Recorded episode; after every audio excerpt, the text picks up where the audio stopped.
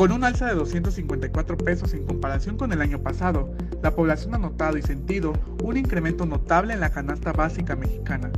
Esto se debe a varios factores. ¿Usted se ha dado cuenta de ello? El mundo viene de dos fenómenos que no habíamos experimentado en muchos años o que no se habían experimentado y fueron dos fenómenos consecutivos. El primero tiene que ver con la crisis sanitaria mundial por la pandemia del coronavirus y el segundo evento histórico es la guerra en Ucrania.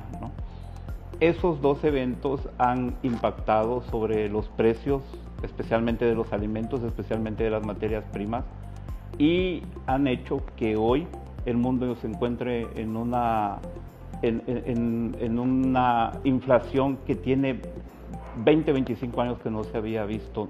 Eh, es un hecho que está siendo incluso inédito. Es debido a diversos fenómenos que en nuestro país los niveles de inflación han llegado hasta en un 7-8%, cifra que no se había observado en años. los niveles son históricos, son alrededor del 7-8% y es un nivel global. Todos los países están sufriendo esta crisis. De acuerdo con los datos del Coneval, para pagar la comida de una sola persona en zonas urbanas se necesitan mínimamente 1.979 pesos cada mes y para zonas rurales son necesarios 1.522 pesos mensuales. Y se resiente mucho eh, en los precios de los alimentos. Están subiendo los alimentos básicos. Eh.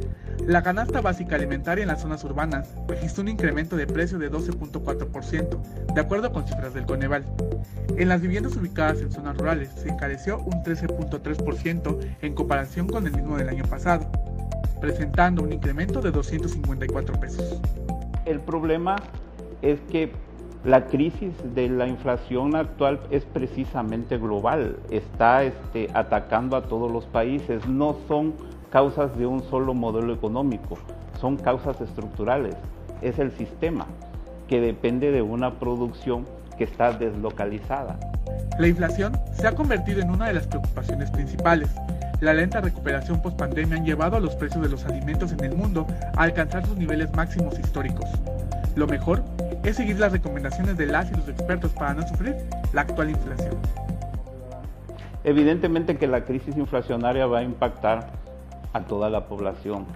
Eh, la recomendación es cuidar el gasto, este, estar atentos a los precios, eh, cuidar los ingresos, no endeudarse eh, y este, estar atento a, a, los subsidios que puede otorgar el gobierno, a la información que puede generar, eh, guardar la tranquilidad y estar este, siempre informándose de qué es lo que está pasando.